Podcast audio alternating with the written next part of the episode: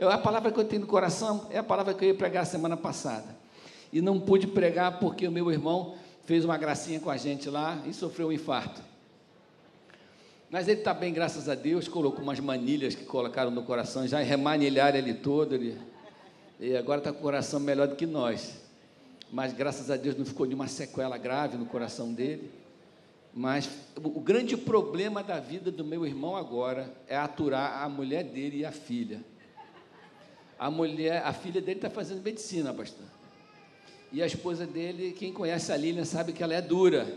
E o meu irmão é aquele sujeito teimoso, que não come verdura, não come legume. Deus está falando contigo aí nessa manhã, irmão.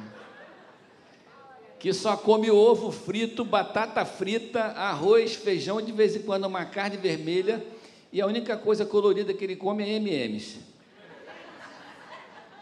Então fica difícil, né, irmão? Fora que ele é adepto, o único exercício que ele faz é levantar da cama de manhã, depois ele só fica na, naquela mesma assim. Então a gente precisa cuidar da nossa vida, mas Deus está cuidando de nós, mesmo na nossa imperfeição. Daqui a pouquinho eu falo um pouco mais sobre isso, mas abre a sua, a sua Bíblia no livro de Daniel, capítulo 5 eu quero falar sobre um julgamento. E esse julgamento tem a ver um pouco com esse dia de hoje, porque tem a ver com valorização daquilo que é sagrado, valorização daquilo que Deus tem nos dado. O julgamento de uma pessoa que perdeu a conexão com o sagrado, que perdeu a conexão com sua história, que perdeu a conexão com o seu Deus. E esse rei Belsazar, ele é um, é um, serve de inspiração para mim para você sobre aquilo que nós não devemos fazer. A Bíblia é interessante porque ela traz para a gente homens que nos inspiram a seguir os seus modelos, mas também traz homens que nos ensinam, mostrando o que a gente não deve fazer e aquilo que a gente não deve seguir. Isso também é importante. E tem homens que fizeram as duas coisas, né? caminharam certo, depois caminharam errado, depois se consertaram. A Bíblia ela é democrática, a Bíblia ela é honesta. Eu quero ler um texto um pouquinho longo, e diz o pastor Ed Renekiewicz que quando a gente lê um texto longo, se a pregação for, for, for ruim, pelo menos o texto valeu a pena, né?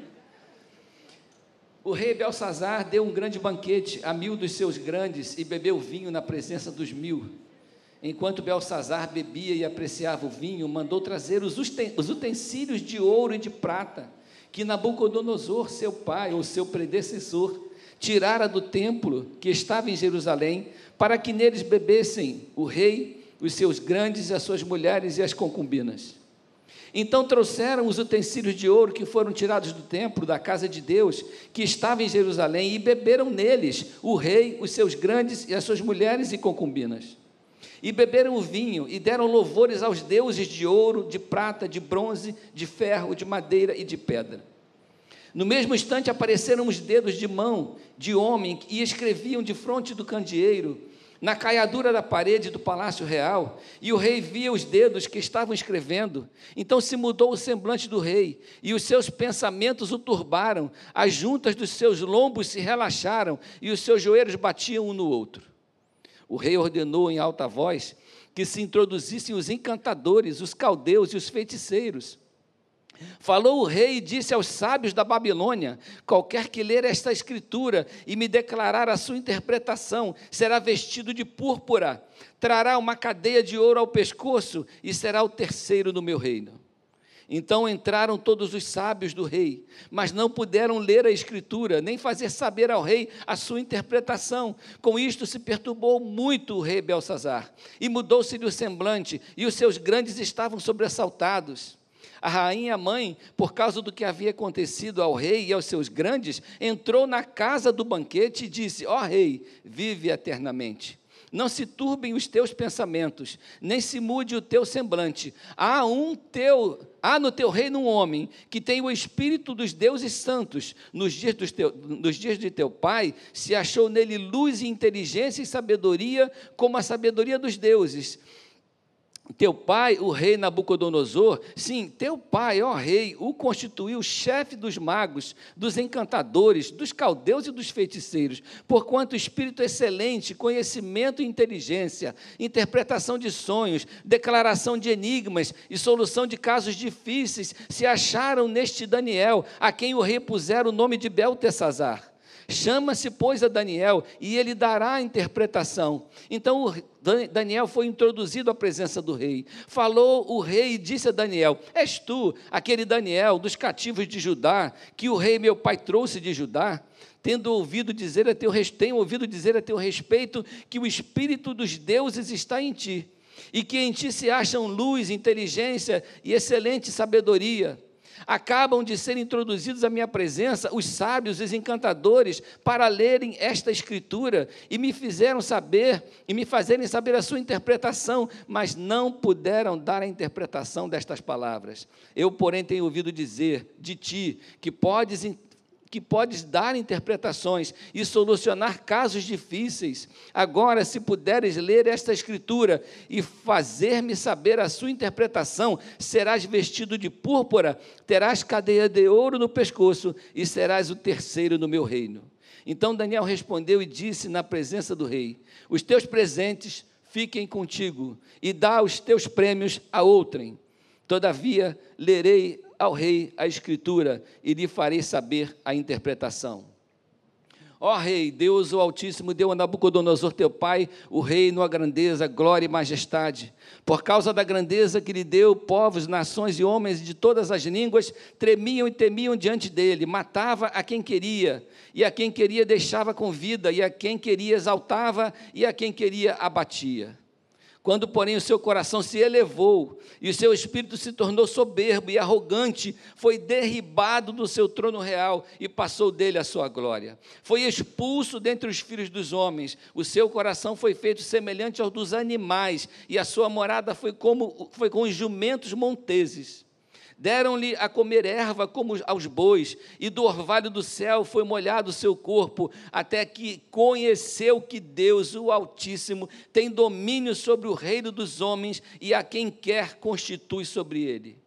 Tu, Belsazar, que és seu filho, não humilhaste o teu coração, ainda que saibas tudo isto e te levantaste contra o Senhor do céu, pois foram trazidos os utensílios da casa dele perante ti, e tu e os teus grandes, e as tuas mulheres, e as tuas concubinas, bebestes vinho neles. Além disso, deste louvores aos deuses de prata, de ouro, de bronze, de ferro, de madeira e de pedra, que não veem, não ouvem, nem sabem, mas a Deus em cuja mão está a tua vida e todos os teus caminhos, a Ele não glorificaste.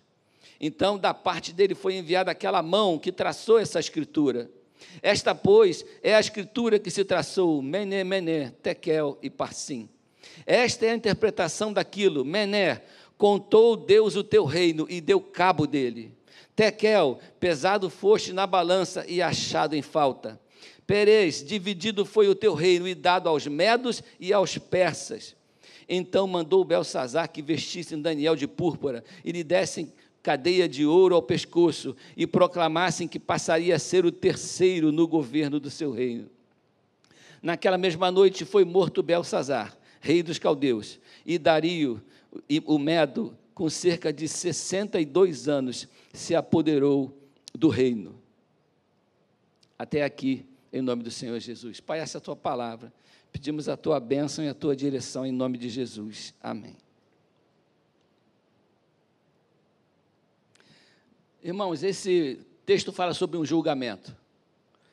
Um julgamento imparcial.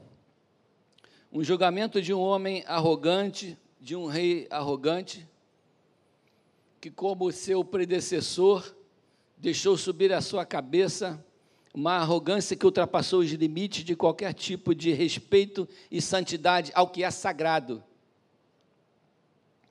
Eles estavam se banqueteando porque estavam cercados pelos reis medos e persas que estavam cercando a Babilônia, e eles tinham uma certeza muito grande de que aquela invasão não aconteceria. E ele resolveu dar um banquete para mil pessoas, no meio de uma situação em que eles corriam risco para mostrar força e destemor aquele povo que cercava.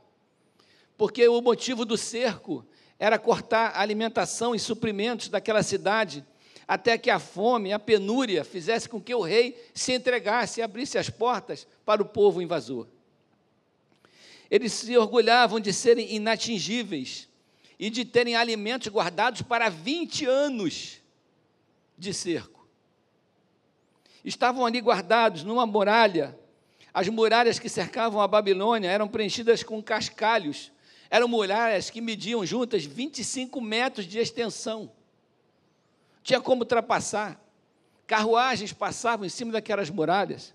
Do lado de fora, um fosso cercado de água de 20 a 80 metros de largura que barcos navegavam em volta. Eles estavam isolados e protegidos a certeza desse homem de que os seus recursos, o seu braço, a sua força, aquilo que ele ajuntou, o lugar onde ele estava guardado, o protegeria dos seus inimigos, era tão grande que ele perdeu qualquer respeito por aquilo que é sagrado. Ele aqui não está diante de um tribunal humano, onde se pode achar brechas na lei a seu favor, é o que a gente mais vê, né? Aonde não tem indultos, aonde ninguém é privilegiado, um tribunal onde você não pode recorrer para instâncias superiores, porque quem está te julgando é Deus. Onde não existe penas alternativas nem progressão de pena. Simplesmente um julgamento e uma condenação. Ele está diante de um juiz que não sofre influências externas, que não pode ser convencido de nada que não seja o seu próprio julgamento. O Salmo 9, versículo 8 diz assim: Deus julga os povos com equidade. Belsazar foi um homem extremamente importante no cenário mundial. Embora o texto diga que ele foi filho de Nabucodonosor, não é bem isso que o texto quer dizer. Essa expressão, como a expressão Jesus, filho de Davi, quer dizer aquele que sucedeu, aquele que é predestinado. Nabucodonosor foi casado com Nitócris e era mãe o pai dele era Nabonido. Nabonido era o pai de Belsazar. Nabonido era casado com Nitocas, que era filho de Nabucodonosor, e era mãe de Belsazar. Por isso ele oferece a Daniel o terceiro lugar no seu reino. Porque Nabonido, que era o rei, o regente, estava em Temã, tomando, tomando aquelas terras, vivendo naquele lugar. E ele era o corregente que estava no lugar do pai, naquele momento, o segundo no reino, ofereceu a Daniel o terceiro lugar no reino. Então, essa, essa figura era uma figura muito importante. E o que a gente pode ler aqui é que Nabucodonosor, o seu predecessor, era um homem considerado violento e cruel, que invadia e arrebentava as nações, que matava todas as lideranças políticas, que raptava os que poderiam ser treinados como soldados, e que levava para servirem como eunucos e os intelectuais viáveis. Belsazar, seu neto, estava nitidamente tentando levantar o moral do povo com essa festa, tentando trazer a ideia de que não existe medo, não adianta vocês nos cercarem, eu estou protegido pelas minhas muralhas. De modo desrespeitoso, ele mandou invadir lá o templo, pegar tudo aquilo que era sagrado, utilizou aquilo de modo promíscuo, tratando o que é sagrado de um modo promíscuo, e fez tudo aquilo que a gente leu, fez aquela festa, beberam, comeram, até que o Senhor mandou com que um fenômeno sobrenatural, com que uma mão escrevesse o seu julgamento, o Senhor o julgou, e escreveu a sentença na parede a respeito daquilo que estava fazendo na sua vida. Uma história que deixou esse rei todo-poderoso com os joelhos, a gente leu no texto, os joelhos dele batendo no outro, de pavor por aquilo que estava acontecendo porque Deus levantou a sua mão contra alguém que estava levando o sagrado como sendo alguma coisa ridicularizável, que estava deixando de considerar a santidade do Senhor. Contou Deus o teu reino e deu cabo dele, pesado foste na balança e achado em falta. O Salmo 33, versículo 11 diz assim: O Senhor frustra os desígnios nas nações e anula os intentos dos povos. É o Senhor que manda na nossa vida e Ele que manda na nossa história. Você pode glorificar Deus por isso? É Ele que está no controle da nossa história. Mas por que um veredito tão cruel? Por que Deus foi tão duro com Beltesazar? Por causa de pelo menos três coisas. A primeira coisa, Beltesazar desconsiderou a sua história. Às vezes nós desconsideramos a nossa história, e quando nós desconsideramos a nossa história, nós erramos ao viver a nossa vida. Porque o nosso passado sempre nos indicará como nós devemos viver a nossa vida para alcançarmos um futuro abençoado. Quando nós desconsideramos o nosso passado, a nossa história, a história da nossa família, nós tendemos a cometer o erro de cometermos os mesmos erros, de andarmos nas mesmas armadilhas, de cairmos nos mesmos buracos e termos um futuro desgraçadamente ruim. Ele desconsiderou a sua história. O texto diz assim no versículo 20: Quando, porém, o seu coração se elevou e o seu espírito se tornou soberbo e arrogante, foi derribado do seu trono real e passou dele a sua glória, se referindo a Nabucodonosor. Ele não se lembrou. Nabucodonosor fez a mesma coisa. Ele foi arrogante. O Senhor derrubou do seu reino. Ele foi viver como um animal. Ele teve um surto psicótico e passou a andar, andar igual um animal. O Senhor é dono de todo o reino e toda majestade, e eu preciso me lembrar da minha história. O que foi que aconteceu no meu passado? Que, que eu preciso tirar da minha, da, da minha vida e preciso caminhar para frente. Ontem conversei com um jovem sobre esse, esse, esse tema. Ele falou que a vida dele, ele estava muito bem de saúde, mas o seu coração estava desgraçadamente triste por causa do seu passado e da história da sua família.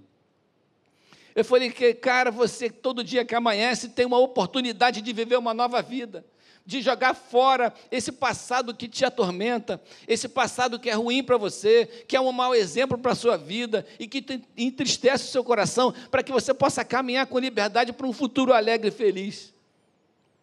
E ele saiu animado e marcou uma outra conversa comigo. Eu falei: joga fora a sua mochila, joga fora a sua capa. Acho interessante que Jesus curou um cego uma vez. E a primeira coisa que ele fez quando se levantou para ter com Jesus foi tirar a sua capa, jogar fora para caminhar em direção a Jesus.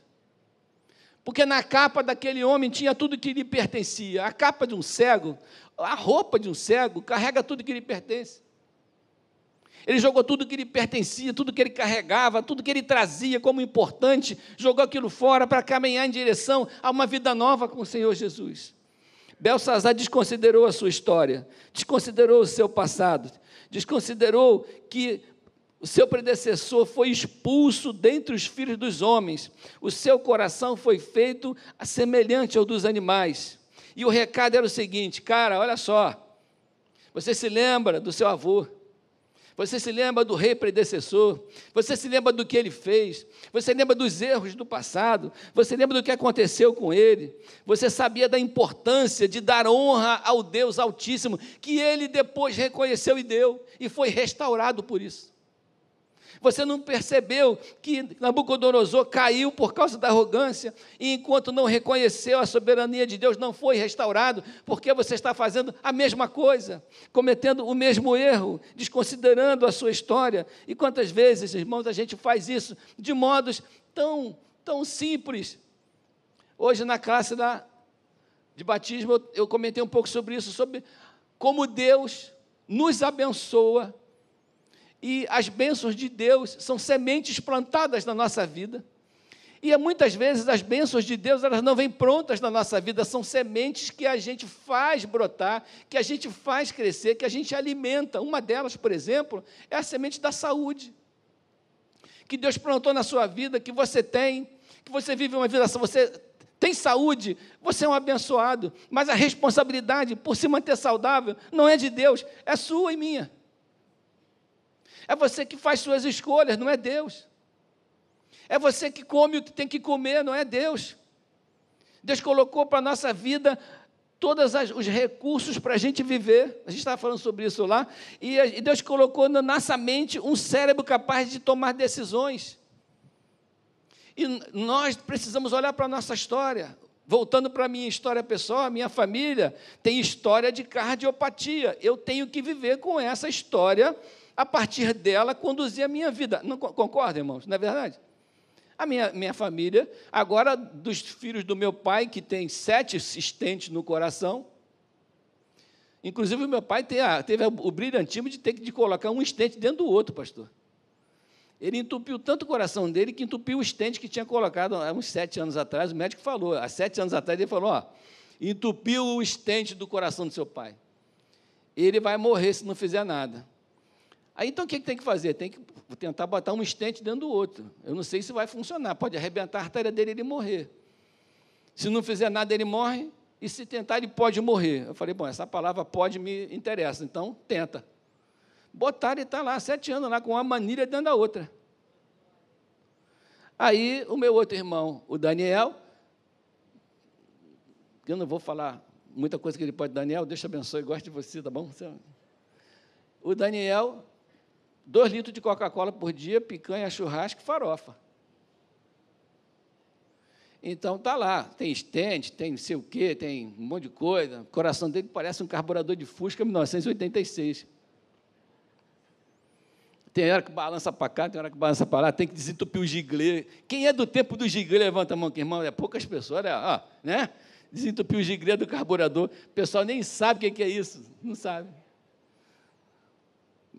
Conheceu isso, pastor? Tinha que tirar aquele negócio. Oi? Seu primeiro carro? Meu primeiro carro foi um Fusca 84 a álcool, com dois carburadores, a 15 litros por quilômetro. A minha história, irmãos, o meu irmão Dário agora, que é mais novo que eu, nosso irmão mais novo, ele colocou lá cinco estentes. Cinco. Lá em casa, a gente, quando morrer, a gente vai vender esses estentes todos. Então, ele botou cinco. Ele, ele infartou, uma, ele, ele teve um infarto longo. Eu nem sabia que existia. O infarto longo é um infarto que pega uma extensão grande da artéria. Então, nessa artéria que infartou, ele colocou três, só nessa. E tem, tinha outras duas que, semana que vem, ia infartar, já botou nas outras duas também, inteirou cinco. Para aproveitar a liquidação, a promoção do hospital é, você paga três estentes leva cinco. Ele botou logo os cinco. Eu sou o único interesse aqui que eu sou mais velho, mas não tem estente ainda, irmão. Então, ore por mim. Glória a Deus.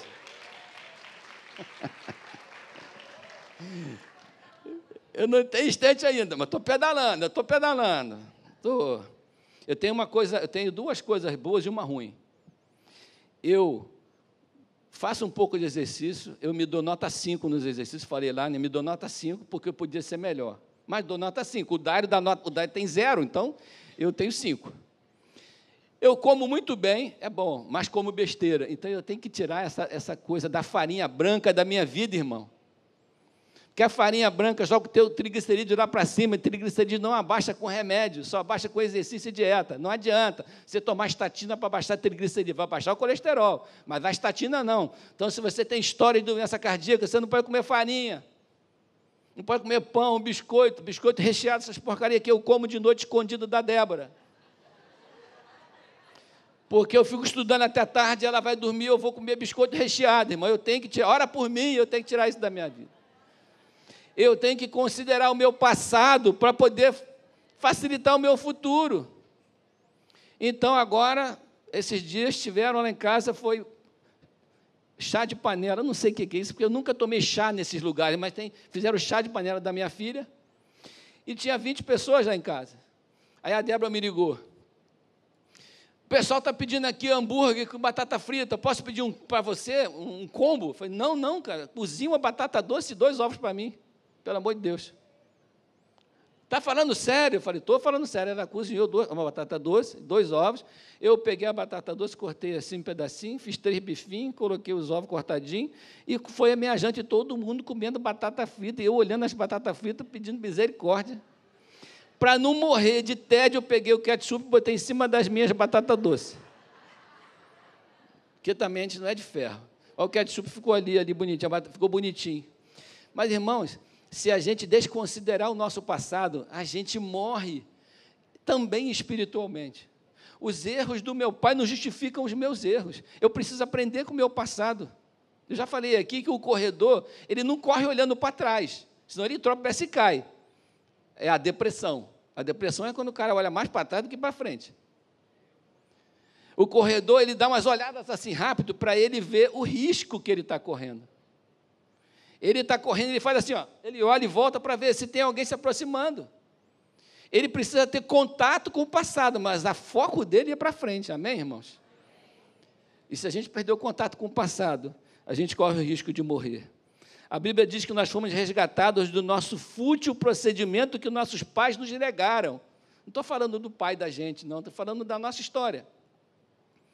Provérbios 29, 1. O homem que muitas vezes repreendido endurece a cerviz, será quebrantado de repente sem que haja cura. O que, que é isso? Chama a atenção do cara, o cara não melhora.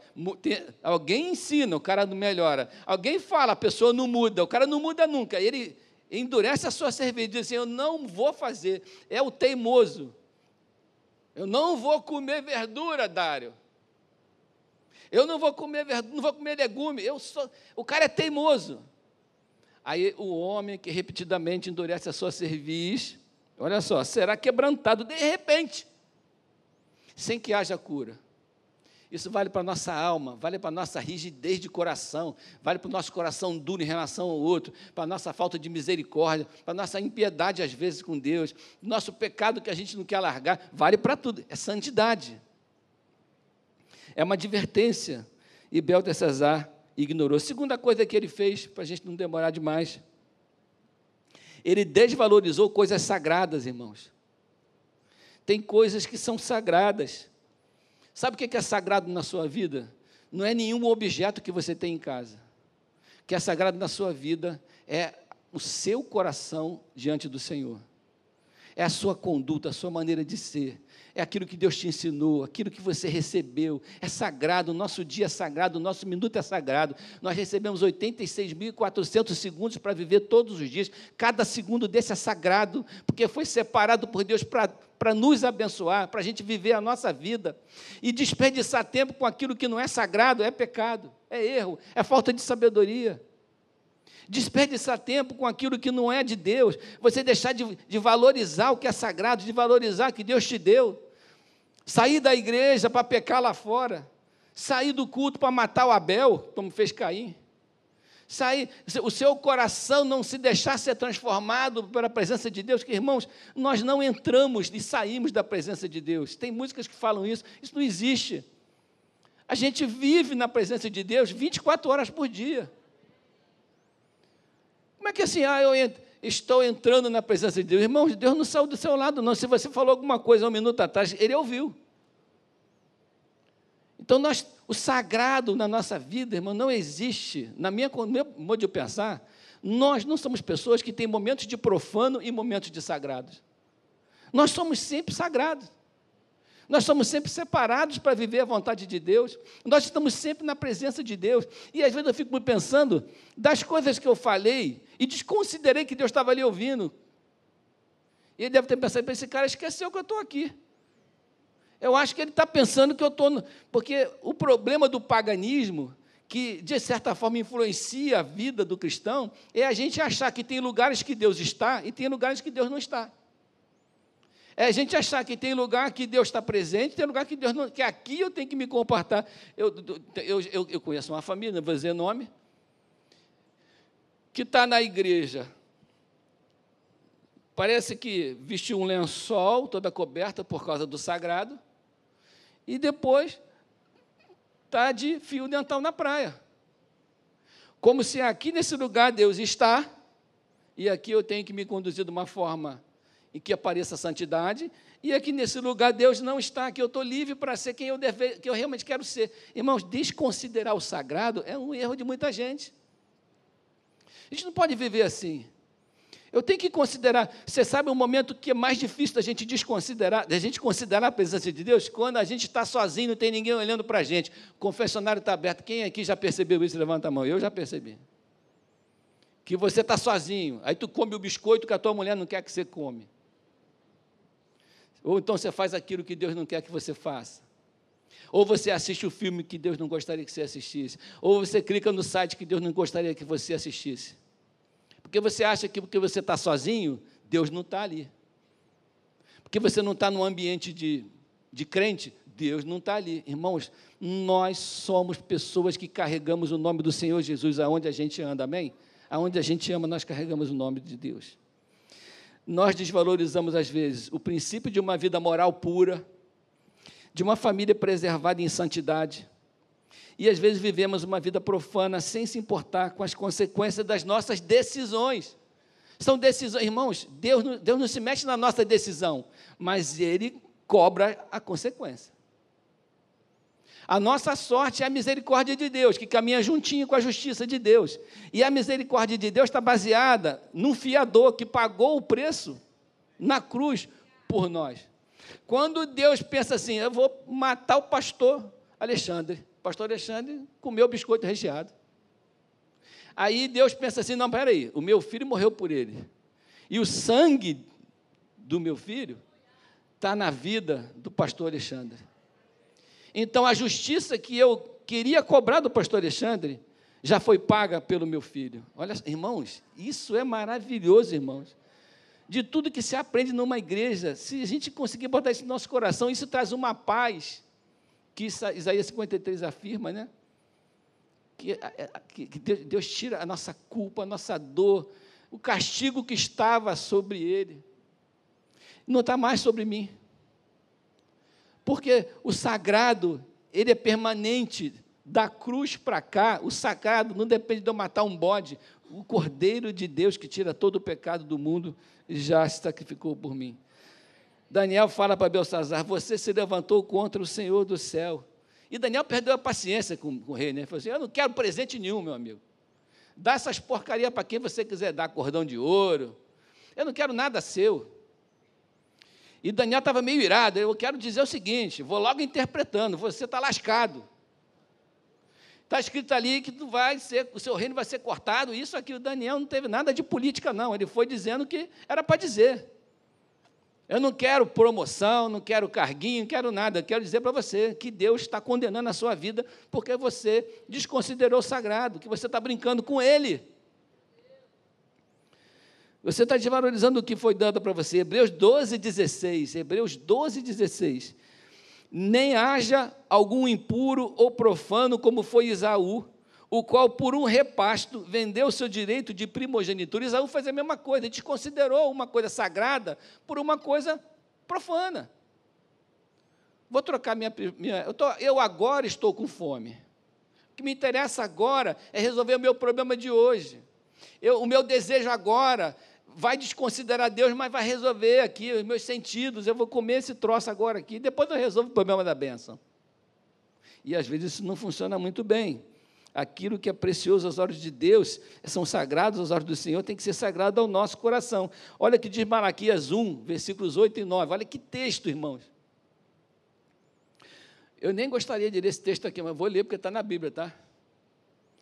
Quando trazeis animal cego para sacrificardes, não é isso mal? Ou seja, quando, quando você traz um sacrifício imperfeito, quando a sua vida não é, o que você me oferece não presta, não é isso mal?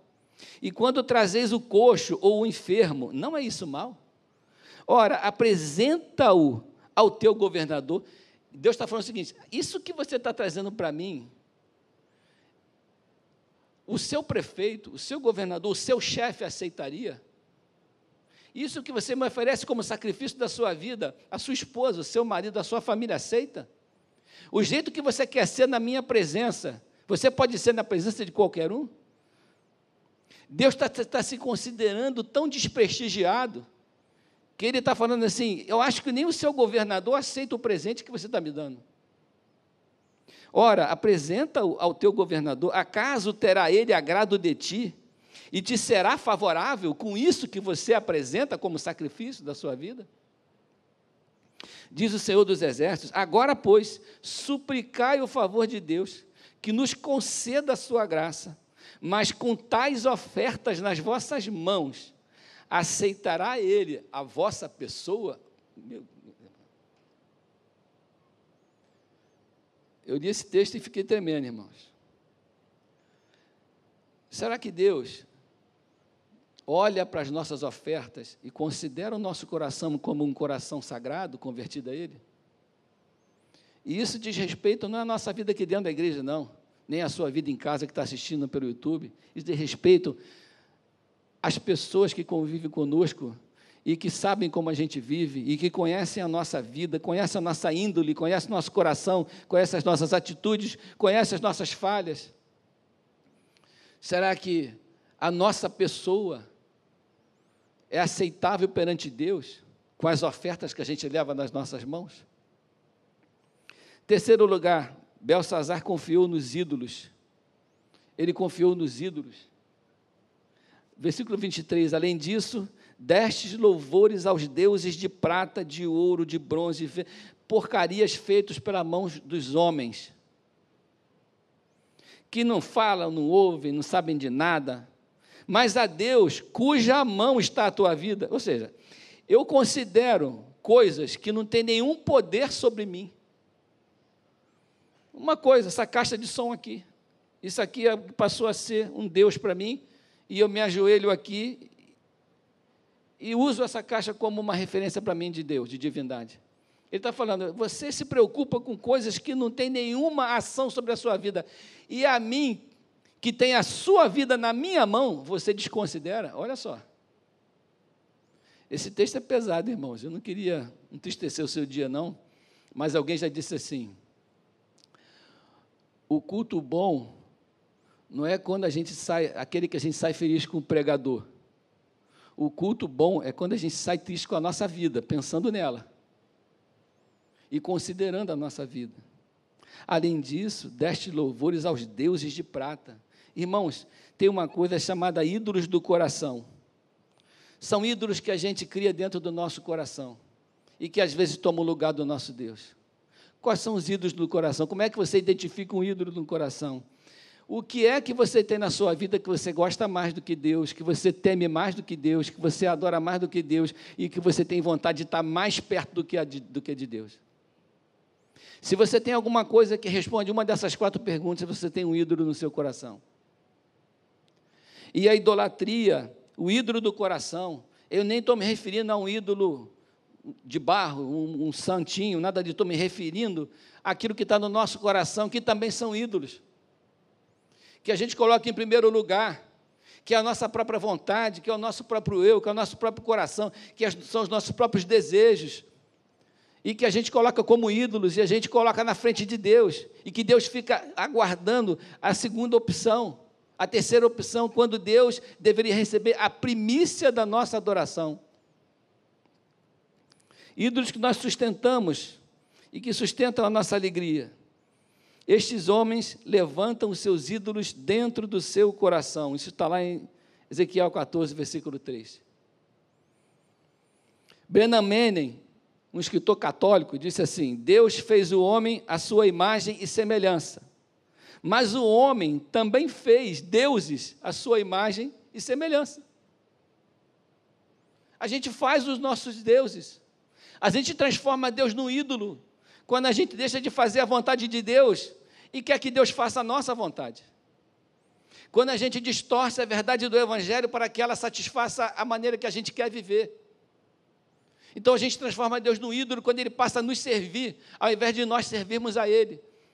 Então é possível nós transformarmos o Deus verdadeiro num ídolo nosso, em que a gente usa para satisfazer as nossas vontades, os nossos desejos, sem considerar que nós aqui somos os servos e Ele é que é o Senhor. E essas coisas, irmãos, são importantes para a nossa vida com Deus. Tudo que eu estou falando, eu estou falando tudo isso aqui não é uma maneira de bater na igreja, não, porque antes de bater em vocês, Deus bate em mim. O que eu estou falando aqui é que a gente precisa considerar esse dia como um dia que a gente está lembrando do sacrifício de Jesus. A Páscoa não tem a ver com coelho e com chocolate. Embora não tenha nada a ver, nada contra você comer o seu chocolate, comprar o seu vinho. Mas a Páscoa não é isso. A Páscoa é alguém morreu por mim. Um sangue foi derramado por mim. E eu preciso ter compromisso com essa bênção que eu recebi. Eu preciso fazer isso frutificar na minha vida. Da mesma forma que eu tenho que cuidar da minha saúde, cuidando do que eu como, dos meus exercícios, da minha visita ao médico, cuidando da minha saúde para que ela frutifique e eu tenha uma vida abençoada. Da mesma forma que eu tenho que frutificar, cuidar dos meus estudos que foram plantados na minha vida. Eu estou fazendo uma faculdade, eu acho que uma pessoa que está estudando que mata a aula é uma pessoa que não tem Não tem no cérebro. Porque você paga para estudar e mata a aula. Você perde a oportunidade de estar vivendo, de fazer aquela bênção frutificar na sua vida, porque você está desconsiderando aquilo como bênção. Eu estou falando também de, de, desse sacrifício que foi feito por mim e por você. Isso precisa ter valido a pena na nossa vida, irmãos. Concordam? Amém? Precisa valer a pena. Deus precisa ver você frutificar e falar assim: caramba, a semente que foi plantada está frutificando na vida do irmão, da irmã. Olha como é que ele está crescendo, olha como é que está sendo abençoado. Olha como é que as coisas estão evoluindo na vida dele. Eu plantei uma semente, a semente foi a melhor semente que Deus tinha. Ele mandou seu filho. Seu filho morreu, seu sangue foi derramado. Isso é Páscoa.